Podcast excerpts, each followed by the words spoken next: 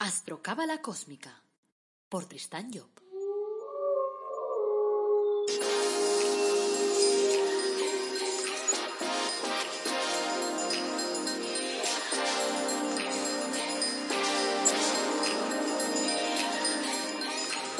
Astrocábala Cósmica, episodio 100. Te brindo una calurosa bienvenida a Astrocábala Cósmica, el podcast en el que te hablamos de astrología cabalística, de cábala y de otras cosas de forma amena, directa, de esas que puedes practicar todos los días en tu casa, en tu vida, en tu historia. Soy Tristan Job, tu astrólogo, cabalista y escritor cósmico. Llevo más de 30 años trabajando en todos estos temas. Hoy es miércoles 11 de noviembre de 2020. Este es el episodio número 100 y lo he titulado Gracias a la vida. ¿Te acuerdas de aquella canción de Violeta Parra? Gracias a la vida que me ha dado tanto. Bueno, no sigo cantando, que después mi hija me oye y me dice, papá, ya te he dicho que no cantes, que no cantas bien, jolines. Entonces, bueno, para que no me riña, pues no canto más. Bueno, como siempre, antes de meterme en harina, pues quiero nombrarte mi último libro, La búsqueda de la felicidad a través del árbol de la vida, que es un libro práctico, sobre todo yo lo definiría como práctico, que te ayuda pues dándote actitudes, porque es un libro de actitudes, de cómo desarrollar tu árbol a través de las actitudes. O sea, actitudes a desarrollar todos los días. Está en versión papel y está en versión ebook y lo encuentras en Amazon. Y luego también tienes la página web tristanyo.com en la que puedes solicitar pues una carta astral, o sea, una consulta sobre tu carta astral y tal, que te ayude un poquito a ver la vida de una forma distinta, a comprender qué es lo que tienes que hacer, cuál es tu objetivo de vida, cuáles son tus herramientas, todas esas cosas que son fundamentales para que nuestra vida funcione bien. También tienes ahí productos pues megacósmicos, que digo yo, únicos, como el árbol de la vida personalizado, que no lo encontrarás en ningún otro sitio del mundo mundial. Bueno, y también tienes la posibilidad de pedir ahí tu cuadro de ángeles. Bueno, vayamos, para empezar, empecemos como siempre con un cuentecillo así pequeño que nos lleve a pensar un poquito. Dice, el jefe de una tribu estaba manteniendo una charla con sus nietos acerca de la vida. Y de pronto les dijo, una gran pelea está ocurriendo dentro de mí. Es entre dos lobos. Estaban todos los niños ahí atentos escuchándolo. Uno de los lobos es maldad, temor, ira, envidia, dolor, rencor, avaricia, arrogancia, culpa, resentimiento, inferioridad, mentiras, orgullo, egolatría, competencia, superioridad. El otro de los lobos es alegría, paz, amor, esperanza, serenidad, humildad, dulzura, generosidad, benevolencia, amistad, empatía, verdad, compasión, fe. Esta misma pelea está ocurriendo dentro de vosotros y dentro de todos los seres humanos en la Tierra. Los niños se quedaron pensando así durante un minuto y uno de ellos le preguntó a su abuela ¿Y, cuál crees que cuál crees que ganará de esos lobos? El anciano se lo quedó mirando y respondió pausadamente el que tú alimentes. Así que la pregunta cósmica que yo te formulo es ¿cuál vas a alimentar tú? Eh, buena pregunta, ¿verdad? Bueno, pues nada, como hemos dicho antes, hemos llegado al número 100. ¡Ole, ole, ole, ole, ole, Vamos, no me digas que no es una pasada. Me parece que fue ayer cuando empezamos y ya hemos llegado al 100. ¡Ay, Dios mío, Dios mío, Dios mío! Lo primero, claro, es darte las gracias de corazón por haber llegado hasta aquí conmigo, por darme tu aliento todos los días, por acompañarme en cada episodio, por todos los mensajes y los comentarios cariñosos y de ánimo que me empujan a no desfallecer, a seguir. Venga, no pare, sigue, sigue. No te negaré que pensar, elaborar, grabar y compartir varios episodios semanales es un curro. A ver, a ver, es un curro, la verdad. Pero cuando te das cuenta de que a la gente le resulta útil, entonces tu corazón se llena tu ánimo se recarga para seguir hasta el infinito y más allá, como dicen en Story Story. Por lo tanto, estoy animado no para hacer cien más, sino para hacer mil más. Así que agárrate los machos que voy. Bueno, empecé al principio con tres episodios semanales. Los lunes daba astrología cabalística, los miércoles cábala y los viernes carta astral. Luego me quedé con, con dos, los lunes y los miércoles. Y eh, de alguna forma el, viernes pues lo utilizo de comodín. Ahora voy a imponer algunos cambios más, porque claro, estamos en el 100 y hay algo que hacer en el 100 para cambiar un poco la jugada, para animarlo un poco. Entonces, bueno, vamos a ver primero lo que significa eso del 100. El 1 es el número del inicio, del arranque. O sea, todo empieza por un 1. O sea, representa la fuerza de voluntad, la fuerza de poner algo en marcha. Cada cero representa un nuevo arranque en un ámbito distinto de nuestra vida. Así, cuando llegamos al 10, activamos el ámbito emotivo. Se empiezan a desplegar los sentimientos. Ponemos más amor al proyecto. El segundo cero nos conecta con el cuerpo mental. Así que 100 representa un trabajo a nivel de ideas, de pensamientos, de razón y también de comunicación. Como cada número uno representa un movimiento, pues también he decidido yo realizar algunos movimientos y tal para que, bueno, nos quedamos atrás. O sea que ahora teníamos los lunes para astrología cabalística y los, y los miércoles para cábala y los viernes nos, nos servía de comodín. A partir de la semana que viene voy a lanzar una nueva sección que he llamado Reflexiones Cósmicas. Y las voy a dar los lunes. El miércoles iré alternando entre astrología cabalística y cábala. Las secciones de reflexiones cósmicas quieren nutrirse principalmente de tus preguntas y de tus preocupaciones. O sea que te voy a pedir que las compartas por mail, que me envíes a info@tristanyo.com, me envíes tus dudas, tus reflexiones, lo que quieras. Y también iré debatiendo pues temas que me parezcan de interés general o comentaré noticias pues en clave cósmica, siempre en clave cósmica. La idea es ayudar a la gente a tener una visión distinta de la vida. Y de paso, pues dar un poco más de ánimo tan necesario en estos tiempos, porque la gente me viene a ver, me consulta y, están tristes, están apagados, ay Dios mío, Dios mío, ¿qué va a pasar en este mundo? Pues va a pasar lo de siempre, que avanzaremos, avanzaremos, avanzaremos, evolucionemos y evolucionaremos. No hay más historia.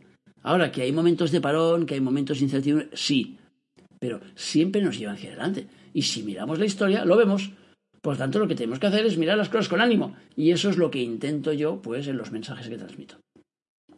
Bueno, como para dar un poco de muestra de la película nueva que quiero lanzar, os voy a, os voy a, poner un, a proponer un tema, a que hablemos un poquito del amor. ¿Qué os parece? ¿El amor sale del corazón? O sea, ¿cómo vives el amor? ¿Como un sentimiento? ¿Como una fuerza que te absorbe? ¿O, o es como algo que te llena? ¿O a lo mejor que te vacía? ¿Como algo que a veces te hiere? Plantéatelo. He visto recientemente dos películas en dos días consecutivos que me hablaban del amor. Más concretamente hablaban del corazón.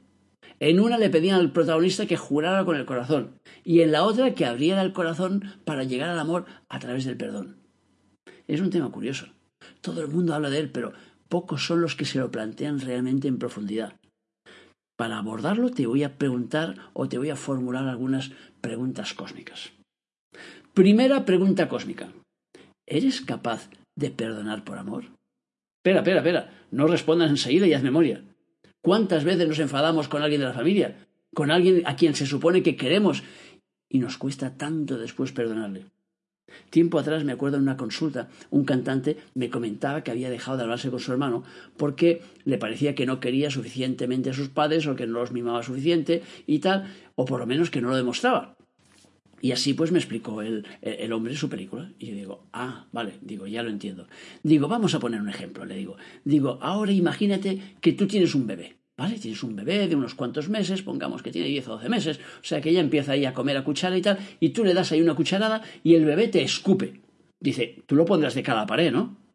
Dice, no. Digo, ah, vale. Dice, entonces le vuelves a dar otra cucharada. Y el bebé te lo vuelve a escupir a la cara. Lo pondrás de cara a la pared.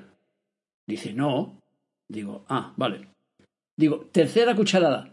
Y el bebé te vuelve a escupir. Esa vez sí que lo pondrás de cara a la pared. Dice, no. Digo, ah. ¿Y entonces qué es lo que harás? Pues seguiré dándole cucharadas hasta que aprenda. Ah. Pero en cambio, a tu hermano lo pones de cara a la pared. Claro, se me quedó mirando el señor tío como diciendo, ¿y este qué vacile me está dando? Digo, vamos a ver, digo, tú me estás diciendo que tu hermano el problema que tiene es que no da suficiente amor a tus padres. Eso es lo que te parece, ¿verdad? Dice, sí. Entonces, ¿tú cómo puedes enseñarle a tu hermano a dar más amor?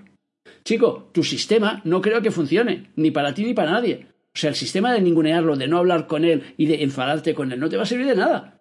En cambio, si cambias de sistema y el sistema que utilizas es demostrarle tu amor hacia él, tu amor hacia sus hijos, entonces quizás le enseñes entonces a amar y quizás entonces él pueda entonces aprender a dar su amor de otra forma a tus padres. ¿Qué te parece si en lugar de dejar de hablarle le mandas un mensaje que sea amoroso y vas a ver ahí a sus hijos y les traes un regalito a cada uno de sus hijos, que eso a los padres siempre nos gusta.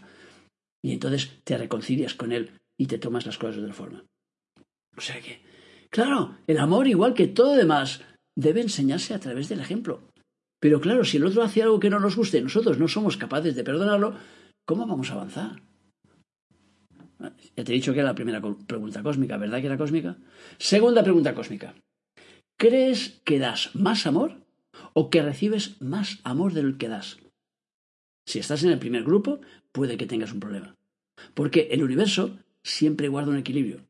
Así que lo más probable es que no permitas que los demás te den amor. O que no te das cuenta cuando te lo están dando.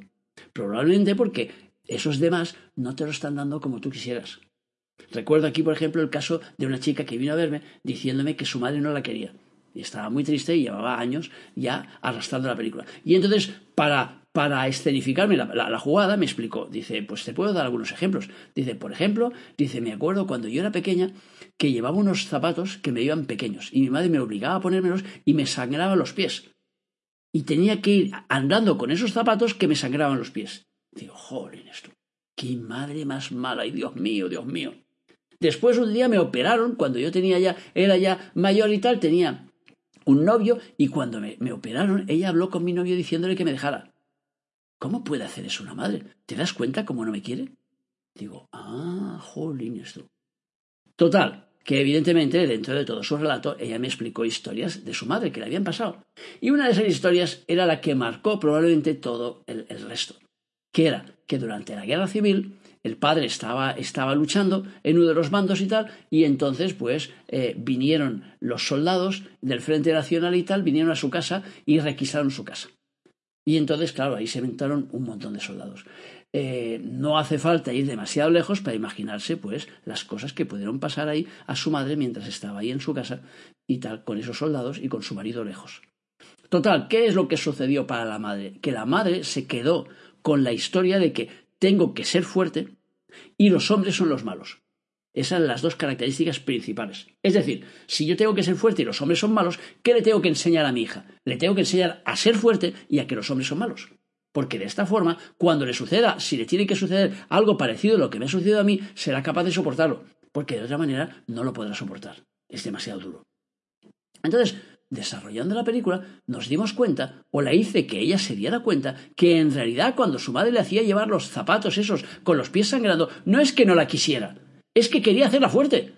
Cuando después le dijo a su novio que la dejara cuando estaba en el hospital, no era porque no la quisiera, era porque ella tenía grabado que los hombres eran malos, y por lo tanto intentaba alejar a su hija de todo lo que fuera malo. Pero luego al mismo tiempo me decía la chica, dice, es que además estoy enrabietada con mi padre porque eh, nunca le ha plantado cara. O sea que siempre ha sido ella la que ha manejado todo y la que lleva los pantalones en casa. Digo, ah. Y otra cosa que ya me explicó, me dice, Curiosamente, dice, yo me doy cuenta la mayoría de los días que cuando salgo de trabajar mi padre está escondido ahí detrás de un árbol y me, mira ahí desde atrás. No se atreve a acercarse, pero me mira. Digo, ah, digo, vamos a ver, a ver, si yo lo he entendido, tú me has dicho hace un rato que tu padre eh, solo se movía movido por tu madre. Es decir, hacía lo que ella le decía. Dice, sí, entonces, podría ser que sea tu madre el que mande todos los días a tu trabajo para darse cuenta para ver que estés bien, para poder saber de ti. Y claro, la chica se me quedó mirando, le empezaron a caer las lágrimas de los ojos. Ay, Dios mío, entonces mi madre me quiere. Digo, claro que te quiere. Digo, lo que pasa que no te has sabido dar el amor como tú querías o como entre comillas la mayoría de la gente podría querer a base de abrazos, de besos y tal, y su amor te lo ha dado a base de intentar hacerte fuerte. Tú dirías que ahora que tú eres una persona fuerte, dice fuertísima. Dice, yo puedo con todo, porque me han pasado cosas en la vida y siempre me he enfrentado a todo. Digo, pues eso es lo que te ha dado tu madre. Ese es el amor de tu madre.